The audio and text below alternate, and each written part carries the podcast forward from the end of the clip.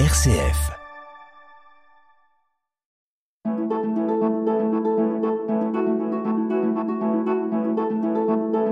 Itinéraire.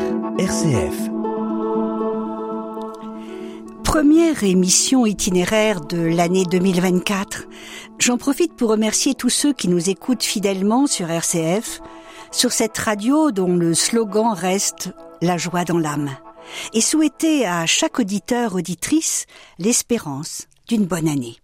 Espérer, c'est déjà être heureux, car, comme l'écrivait Christian Bobin, la vie est un cadeau dont je défais les ficelles chaque matin au réveil. Dans cette émission, je vais innover en invitant un couple, Aude et Charles de Baudus de la région orléanaise. Bonjour Aude. Bonjour Annette. Bonjour Charles. Bonjour Annette, bonjour à tous les auditeurs. Aude et Charles vont nous parler d'eux, bien sûr, de leur façon de vivre à deux, mais aussi d'un mouvement qui s'appelle Vivre et aimer. Ils vont nous dire que le bonheur ne tombe pas du ciel, mais s'entretient comme un jardin, avec de bons outils, que l'harmonie n'est pas seulement un miracle né un jour d'une rencontre, mais qu'elle se cultive jour après jour, et qu'elle est ce que l'on veut qu'elle soit, donc le fruit d'une volonté.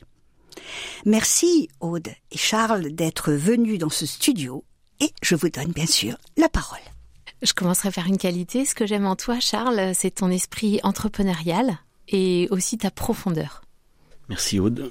Aude, moi ce que j'aime en toi, c'est que tu aimes. En fait, pas de questions, pas de calcul. Tu donnes, tu es donné avec générosité, spontanéité, avec une foi et une assurance euh, qui est toujours euh, tournée vers le positif, le beau et la vie. Et ta présence me repose. Elle me repose l'âme et l'esprit, et ton, ton amour me guérit. Par toi, je me sens aimé. Merci. Merci à vous deux pour cette euh, belle introduction. Alors, qui êtes-vous, Aude? Alors, euh, moi, je suis puéricultrice, directrice de crèche. Euh, voilà, je, ça, je pense, ça a été une vocation depuis que j'avais 6 ou 7 ans, voilà, d'aider les tout petits à grandir avec bienveillance, à Oui. s'épanouir. Euh, voilà, j'aime aussi animer euh, mon équipe euh, de crèche et puis je me sens dans ma vocation. euh, je repense à ce que vous avez fait au plus petit, c'est à moi que vous l'avez fait. C'est un peu ma manière à moi de, de pouvoir euh, vivre euh, l'évangile. Euh, j'ai grandi avec des parents qui se sont vraiment aimés, qui étaient très engagés eux-mêmes dans la pastorale familiale, tellement différents l'un de l'autre euh, de par leur milieu, de par leur tempérament que j'y ai vu aussi euh, des possibles. Euh, pour moi, en tout cas, un bel exemple à suivre. Et puis en même temps, ils avaient une grande fécondité autour d'eux. Voilà, mon papa, il a été ordonné diacre en 95. Moi, à cette période, j'étais partie en Guyane pour prendre mon premier poste de directrice de crèche et ô combien formateur. Là-bas, j'ai vécu un peu une vie de patachon. Et en plein carnaval, en pleine débauche, ben, je me suis retrouvée euh, poussée dans une église et quelques minutes après, ben, j'étais à genoux, en pleurs. Je recevais une petite croix de cendre sur le front parce qu'on était euh, le mercredi des cendres. Et puis cette parole qui m'est allée droit au cœur, va et convertis-toi. Et du coup, ben, je me suis revenue rapidement pour l'ordination de mon papa. Et après, je m'attendais à ce que chaque rencontre, je me disais, Jésus allait mettre quelqu'un sur la route pour l'aimer, pour fonder une famille. Et puis, je me sentais du coup souvent amoureuse et c'était pas si simple pour moi de voir euh, ce que Jésus m'envoyait comme, comme nouvelle rencontre. Voilà, après j'ai eu deux années un peu difficiles, j'ai perdu ma maman, euh, voilà, elle avait 57 ans, mon fiancé de l'époque m'a rendu ma liberté, et pour moi, voilà, c'était une période où c'était difficile de discerner euh, quel était le dessein de Dieu pour moi. Et en 2000, euh, ben, je suis arrivée sur Orléans, je me suis engagée dans Java, euh, j'ai tissé des solides amitiés et surtout j'ai rencontré Charles. Et là, euh, c'était enfin limpide pour moi, une évidence. Voilà, c'était pour la vie. Et bien, ça fait 20 ans que chaque matin, je rends grâce pour le cadeau qu'est Charles dans ma vie. Itinéraire. Sur RCF. Itinéraire. Merci Aude d'avoir parlé avec tant de sincérité et pour nous, auditeurs, tant d'émotion. Et vous, Charles? Eh bien moi c'est euh, en réfléchissant au mot itinéraire que voilà je me suis dit oula raconter une histoire. euh, euh, donc en fait c'est plutôt un mot qui m'est venu, c'est le mot de paradoxe ou de d'ambivalence, de, de tension entre à la fois chez moi un très grand désir de de vie intérieure, de de silence, de prière, de, de combat spirituel, de recherche de paix, de solitude, euh, qui m'ont amené euh, à un parcours euh, euh comment, au séminaire, puis au noviciat chez les jésuites, et, et, puis, et puis finalement aussi un très très grand désir d'entrepreneuriat donc qui m'a emmené au cœur du monde, voilà, pour le créer, le transformer, pour poursuivre la création et pour rendre euh, le monde euh, meilleur.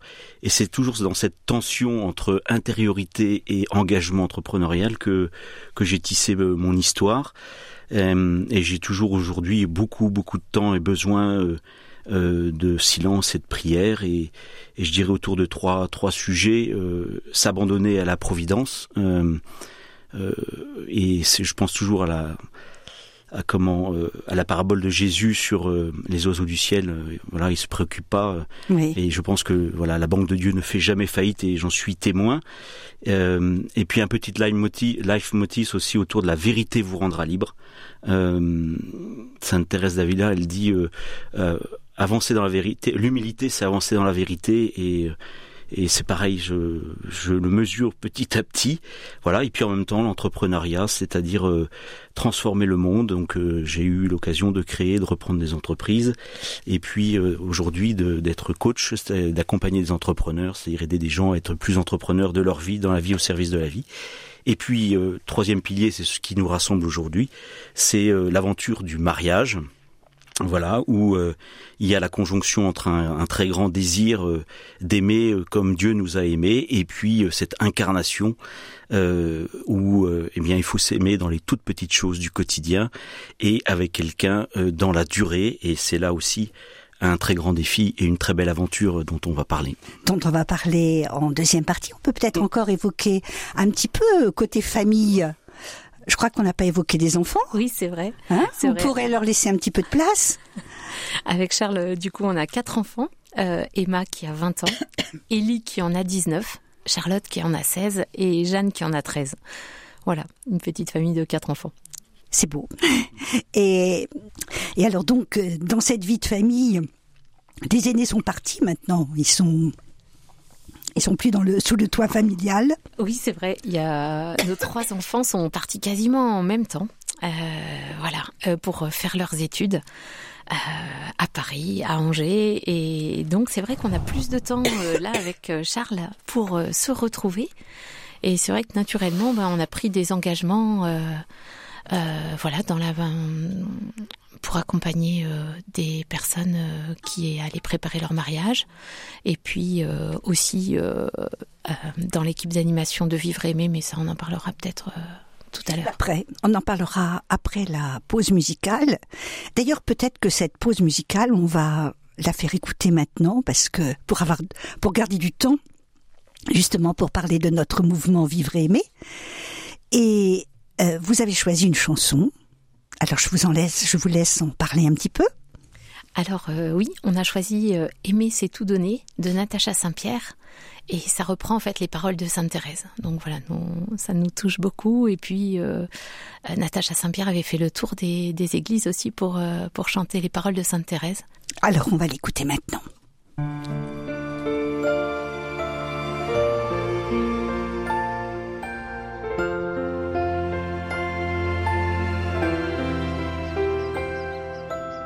Toute éternité.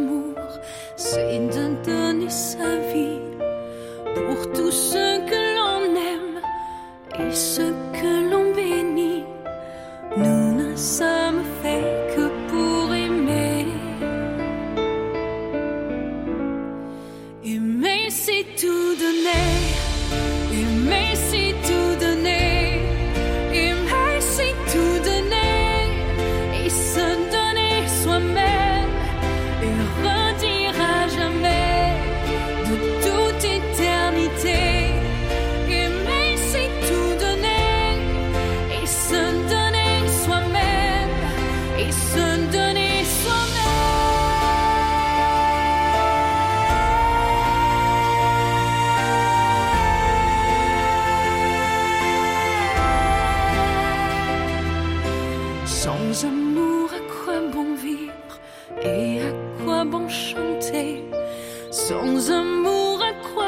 sourire et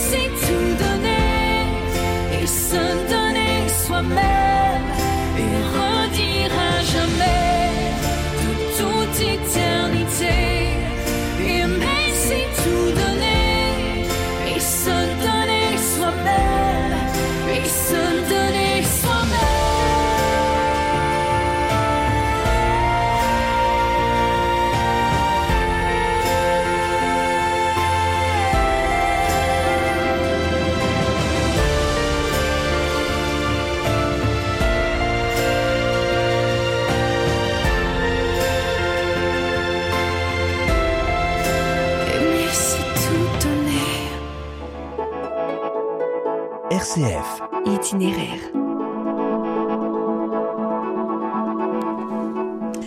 Je vous entendais, Aude, fredonner un petit peu cette chanson. En fait, c'est un poème. Un poème mis en musique Euh, oui, c'est ça. Oui, oui. C'est c'est c'est les, les paroles de Sainte Thérèse et c'est vrai que ça nous émeut parce que c'est tout un programme. Alors elle, l'a donné jusqu'au bout et nous, je pense que chacun, en fonction de notre état de vie, on peut être appelé euh, en fait à, aimer, aimer mal, mais aimer toujours mieux.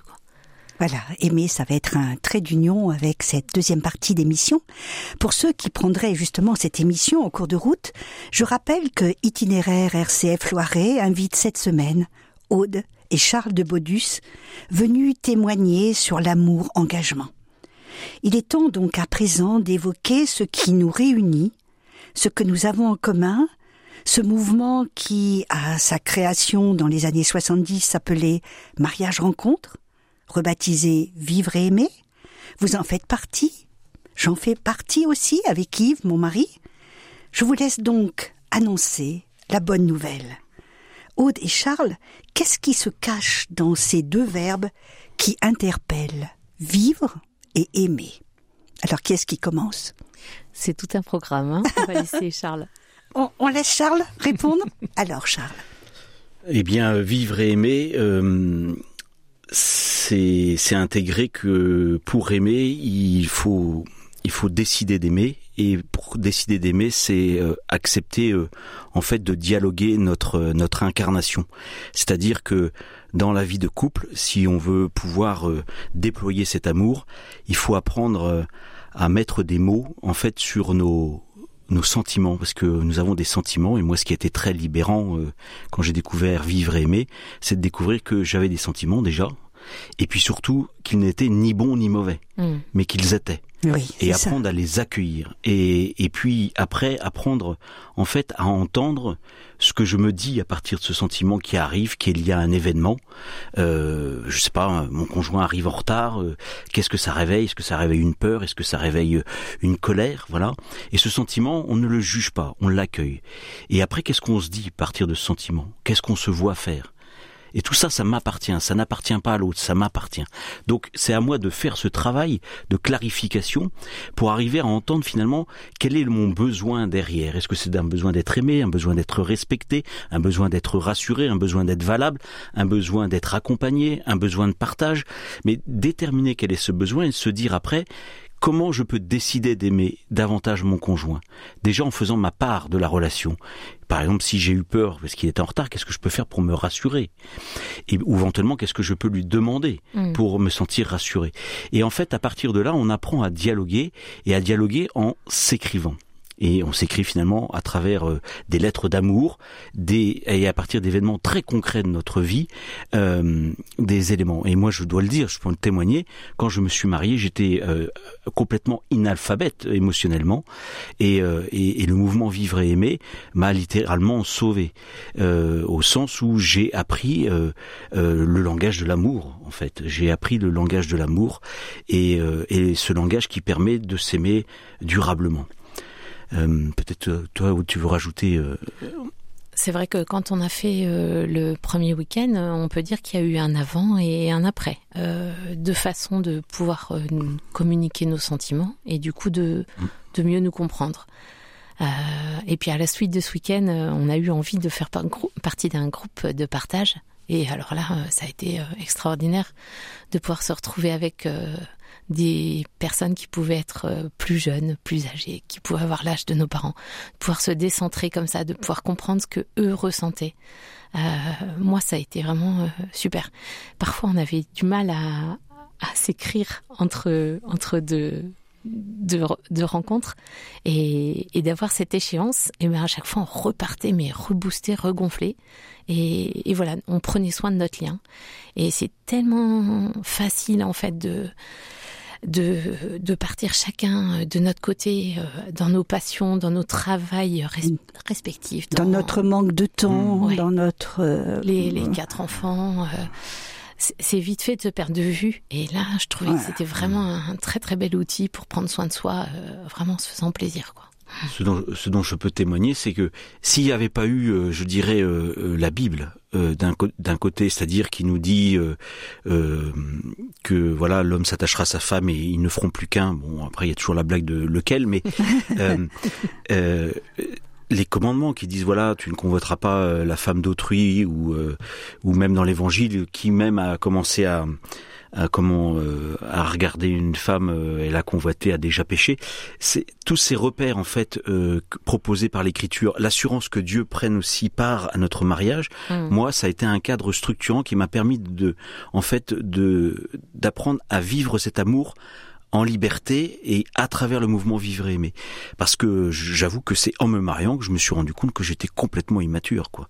Que j'étais pas capable d'être fidèle, j'avais toujours besoin d'aller chercher l'approbation euh, dans le regard des autres, dans des réussites extérieures, dans voilà, que j'étais euh, euh, quelque part dépendant, affectif et que j'avais besoin de, de produits de substitution, que et, et c'est par le mouvement Vivre et Aimer où on a appris à écrire que nos émotions, nos sentiments et, et nos besoins que qu'on s'est aimé au quotidien et que finalement, moi, l'amour dans le mariage m'a véritablement libéré et m'a appris à aimer et, m'a guéri. Clairement, m'a guéri.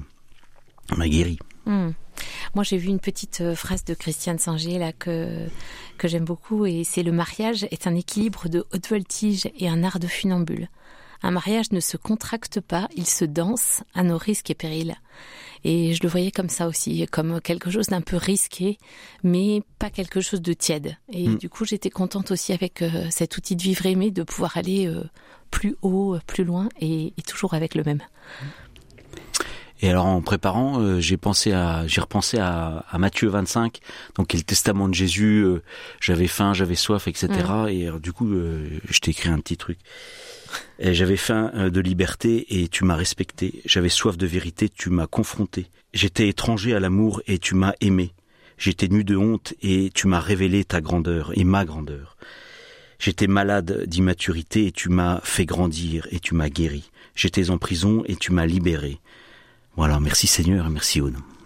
Merci. je, ne le prends pas pour moi parce que je pense que l'autre n'est qu'une porte pour laisser passer la lumière et du coup, bah, merci. C'est très émouvant. C'est vraiment très émouvant. Nous sommes euh, en direct. Ce qui me euh, m'interpelle, c'est justement la vérité avec laquelle vous parlez.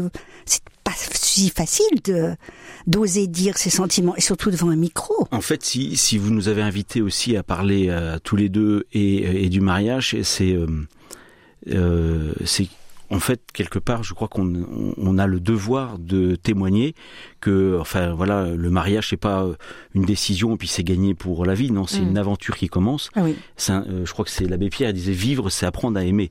Et je crois vraiment que le mariage, il faut vraiment le vivre comme une aventure, une école pour apprendre à s'aimer. Et en fait, ça donne un cadre, une sécurité où je décide de t'aimer, tu as décidé de m'aimer, et dans ce cadre qui finalement nous sécurise, on va aller se confronter euh, à nos manques de liberté, à nos manques de vérité, et on va le faire ensemble, et on va, en fait, on va en sortir plus plus mature, plus grandi, et avec finalement avec un amour beaucoup plus, euh, euh, je dirais, responsable. Responsable. Mm. Et voilà. Et en fait, bon, on a traversé tout ça, mais on l'a traversé aussi dans la joie. Voilà, avec l'accueil des enfants, et puis en se faisant des petits cadeaux, en, en, aimant comment s'embrasser, en les cinq langages de l'amour. Ouais, voilà, c'est ça, les cinq langage de l'amour, c'est-à-dire euh, en se rendant des services, euh, en échangeant des paroles valorisantes, euh, et puis en ayant toujours des projets, en, et, en ayant un couple toujours ouvert. Je crois que ça a beaucoup servi, ça, ça nous a beaucoup aidé. Des moments où c'était difficile pour nous, par exemple, on a accueilli une famille de migrants. Et ben à la maison, on s'est retrouvé avec quatre personnes de plus, et, eh ben ça nous a obligés à nous décentrer de nos petits problèmes, et ça nous a ouvert, et on a traversé des épreuves de couples qu'on connaissait contre nous entre guillemets, mais euh, que personne n'a vu, mais euh, voilà, mais qui nous ont fait grandir en fait. L'altérité euh, pour le couple est aussi source de d'épanouissement, de guérison et, et, en fait quand on dit qu'on donne, on, enfin on reçoit. On reçoit mille fois plus. ça c'est important. Je pense aussi mm. que l'on reçoit beaucoup. Et on reçoit aussi beaucoup euh, par euh, tous ceux qu'on rencontrer dans le mouvement. C'est-à-dire, parce qu'il y a des fêtes aussi. Et voilà. Et pas simplement des. Et alors vivre aimer, donc la base effectivement, c'est c'est de s'écrire des lettres d'amour et comme disait Aude, c'est de se retrouver une fois qu'on a fait un, un week-end entre guillemets pour découvrir. Et puis après on est libre de de de, de, de s'engager ou pas, mais après on peut découvrir de, un petit travail en équipe où on se retrouve une fois par mois et on et on et on échange cette lettre d'amour. Et puis après effectivement il y a il y a là une communauté. Et donc à Orléans par exemple il y a une communauté qui est assez vivante. Hein. Il y a il y a je pense une bonne quarantaine de couples mmh. et puis euh, et puis deux prêtres qui sont dans ce mouvement. Et euh, c'est un mouvement, faut bien le dire aussi, c'est un mouvement d'église. Alors, il n'est pas on va dire euh, orienté spécifiquement très euh, religieux, comment on va dire liturgie. Euh, même si la messe y est célébrée quand le prêtre est là, c'est vraiment une spiritualité de l'incarnation, de la relation, de la rencontre, euh, de, de comment de, euh, de, du dialogue. En fait, voilà, c'est ça. Et c'est-à-dire que la vérité se fait dans l'altérité, elle se dit dans l'altérité. Et c'est en ça qu'elle est profondément évangélique. Et puis c'est une communauté du coup, une communauté vivante où il y a réellement une dimension communautaire, c'est-à-dire où on veille les uns sur les autres, où on prie les uns pour les autres, où on se rend des services les uns aux autres, oh, sans que ça soit organisé, ça se fait en fait de manière informelle, informelle, mhm. euh, parce que c'est le cœur qui parle et que on ne peut pas faire autrement que d'être dans une dans une pastorale de l'attention, c'est-à-dire de faire attention à nos frères qui vient de perdre son conjoint, qui est malade, qui euh, qui s'est cassé le poignet, qui euh, voilà, et et, et, et d'être présent les uns aux autres. Et ça, c'est quelque chose qui m'a toujours impressionné c'est de voir comment finalement euh, on se porte les uns les autres dans dans, dans nos capacités à, à grandir dans l'amour, quoi. Mmh. Comme, comme dans l'évangile en fait, hein. on nous demande de effectivement vivre les uns avec les autres, de nous aimer, et ça fait comme une petite euh, communauté fraternelle de foi. Ouais. Eh bien, on s'approche déjà doucement de la fin de l'émission une émission que j'aurais aimé prolonger tant nous sommes bien en votre compagnie, Aude et Charles. Mhm. Ce que j'aime en vous vraiment, c'est cette volonté d'être en relation. Vous l'avez dit euh, en toute simplicité. C'est vous avez parlé plusieurs fois du mot outil, mais je crois qu'il ne faut pas avoir peur de dire que on a, grâce à ce mouvement aussi, une boîte à outils parce que on retombe aussi souvent dans les mêmes ornières. Hein, on se mm, promet de plus être en colère, on se promet d'avoir plus de patience, c'est fini, juré, et puis devant l'obstacle, euh, le naturel revient au galop. Mm-hmm. Donc euh, c'est malheureusement toujours à recommencer, mais on, sort peut-être plus vite de l'ornière, on sort peut-être, euh, on a des moyens. Et on, a des outils. ensemble. Voilà, on s'en sort ensemble. C'est donc ce que j'aime, c'est cette volonté d'être en relation, vraiment cet investissement dans le temps qui passe. C'est pourtant plein de disputes possibles, un bonheur, je pense. Mais avec la volonté d'aimer, on construit des ponts à la place des murs. Mmh, mmh. Alors, je vous laisse le mot de la fin de cet entretien. Moi, ça m'a semblé trop rapide, mais il y a déjà presque 25 minutes. Alors moi, j'aurais peut-être euh, deux, trois approches pour, euh, pour conclure. Une, parole de Saint Irénée de Lyon, donc euh, qui, qui dit la chose suivante ce qui est profondément humain est profondément spirituel, et ce qui est profondément spirituel est profondément humain. Et le lieu du mariage est certainement ce lieu où l'amour s'incarne. L'amour s'incarne véritablement, sans faux semblant, et, euh, et, on peut expérimenter le profondément divin dans ce, euh, profondément charnel. Et puis euh, la lettre de Saint Jean, chapitre 4, au verset 12, Dieu personne ne l'a jamais vu. Mais si nous nous aimons les uns les autres, Dieu demeure en nous, et en nous son amour atteint la perfection. Et moi, j'aurais envie de dire Dieu écrit droit avec nos lignes courbes, parce que c'est ce qu'on avait pris euh, comme petite phrase sur notre livret de mariage. Et effectivement, avec nos, chemins différents, euh, je pense que Dieu a un dessein pour chacun d'entre nous. Et une petite phrase d'Aristote que j'ai trouvée à la dernière phrase de dernier fragment d'un long voyage de Christiane Singer. Tu connaîtras la justesse de ton chemin à ce qu'il t'aura rendu heureux. Et voilà, je suis heureuse. Merci, merci beaucoup tous les deux. si quelqu'un voulait contacter peut-être euh, le mouvement Vivre et Aimer Eh bien, vivreaimer.org. C'est tout. Ah, et en fait, vous avez euh, toutes les infos. En fait, euh, si à un moment vous pensez que prendre soin de votre couple, investir du temps dans votre relation de couple, c'est important, il faut aller faire un week-end vivre et aimer. Vous allez sur vivre-et-aimer.org et vous inscrivez un week-end. Il y en a partout en France, presque tous les week-ends. On peut Merci. laisser aussi notre numéro de portable Oui. à RCF. On, Hein on- y va Euh, 06 62 85 80 98. Merci Aude et Charles. Merci Léo à la technique. J'ai juste dépassé un tout petit peu du temps, mais je crois que c'était important de parler de vivre et aimer.